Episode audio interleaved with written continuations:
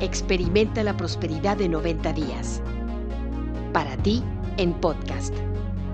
Patrocinado por Asesoría Inmobiliaria Profesional Adriana de Andar y Asociados. Vende, compra, invierte y crea el patrimonio que asegure tu libertad financiera.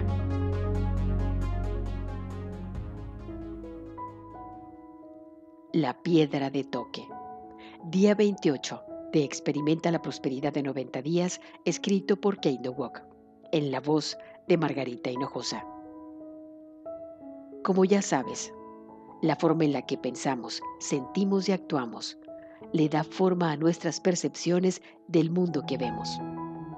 Lo que generalmente no nos damos cuenta es cuántos pensamientos del mismo tipo, cuántas imágenes mentales y emociones tenemos a diario jugando con ellas de manera repetitiva hasta que se convierten en los pensamientos habituales que colorean y le dan forma a nuestro mundo, motivando y dirigiendo cada pensamiento, palabra y acción.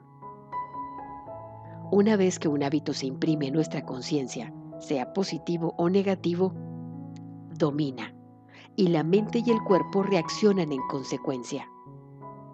Cualquiera que haya manejado alguna ruta de manera diaria sabe lo fácil que puede manejar la misma ruta inconscientemente. Una vez que un hábito se forma, tendemos a seguirlo sin pensar, de la misma manera que inhalamos y exhalamos sin estar conscientes de lo que estamos haciendo. Una vieja historia ejemplifica qué tan profundo se imprimen nuestros hábitos y qué tan fácilmente, a menos que estemos muy entonados, les permitimos que tomen el control de nuestras vidas. Cuando la gran biblioteca en Alejandría se quemó completamente, se dice que solo un libro quedó en perfecto estado y que éste contenía el secreto para transmutar el metal en oro.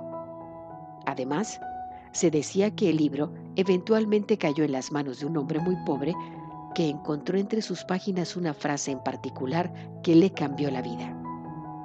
La frase decía, la piedra de toque necesaria para convertir los metales en oro se encuentra en las costas del mar Egeo.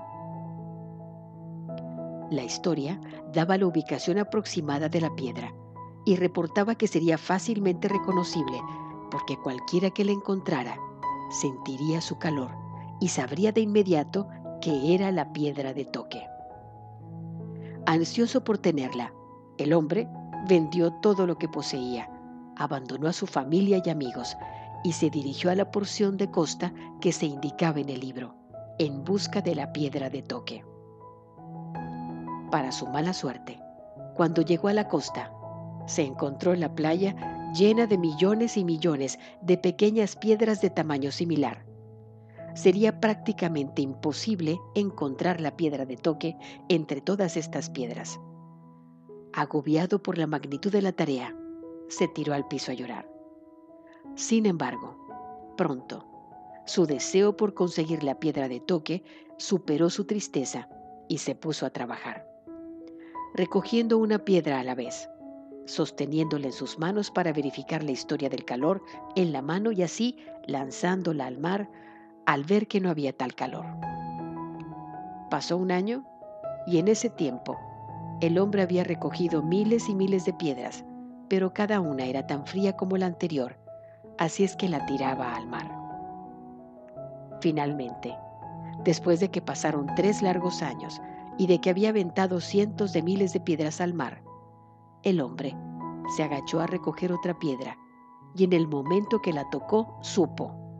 La piedra no estaba tibia, estaba caliente, casi quemaba la piel. ¡Eureka! gritó. Y entonces con el mismo gesto habitual que había utilizado durante los tres pasados años, aventó la piedra al mar. Como el hombre del cuento, a menos de que estemos conscientes de nuestros pensamientos, emociones y acciones, corremos el riesgo de convertirnos en víctimas de nuestros hábitos. Una vez que nos damos cuenta de un hábito, tenemos la habilidad de romperlo o cambiarlo pero mientras sigamos inconscientes de su presencia, nos tiene bajo su control. Habiendo dicho esto, es también importante recordar que pocos hábitos se cambian de la noche a la mañana. Así es que no seas impaciente contigo mismo cuando todos estos nuevos pensamientos positivos que tanto quieres imprimir en tu mente, de repente se vean vencidos por unos pensamientos malos. Estás cambiando en extraordinarias formas positivas, pero los pensamientos producto del hábito pueden surgir de vez en cuando. Cuando te veas cayendo presa de un viejo hábito, simplemente detente y cambia tu pensamiento. No te digas que no tienes remedio y que es mejor darse por vencido. Así hablan las víctimas. Y tú no eres una víctima. Eres un ganador. Decide convertirte en la persona próspera que quieres ser. Y antes de que lo sepas, estarás deshaciéndote de los patrones de fallar, enfermedad, limitación, odio, celos y preocupaciones, y cambiándolos por pensamientos de éxito, salud, felicidad, amor, bonanza y confianza. Así es como se desarrolla el hábito del pensamiento próspero. Un pensamiento positivo a la vez. La acción del día. Lee nuevamente tu plan de negocios para la prosperidad y las 10 cosas de tu lista de agradecimientos. Coloca tu cuota de dinero del día de hoy en tu contenedor y lee la afirmación que está en el contenedor tres veces. Espera recibir algo en regreso. Bendice a todos los que están a tu alrededor, incluyendo a los otros participantes en este experimento. Imagina cómo aquellos a quienes bendices prosperan y se rodean del bien. Entonces, bendícete a ti misma bendícete a ti mismo e imagina lo mismo. Puedes continuar bendiciendo a la persona o personas en tu lista de bendiciones. El pensamiento del día.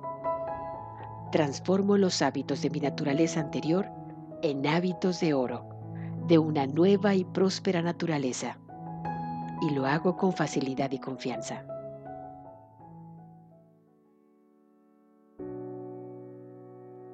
Esto fue tu programa Experimenta la Prosperidad de 90 días. Para ti, en podcast.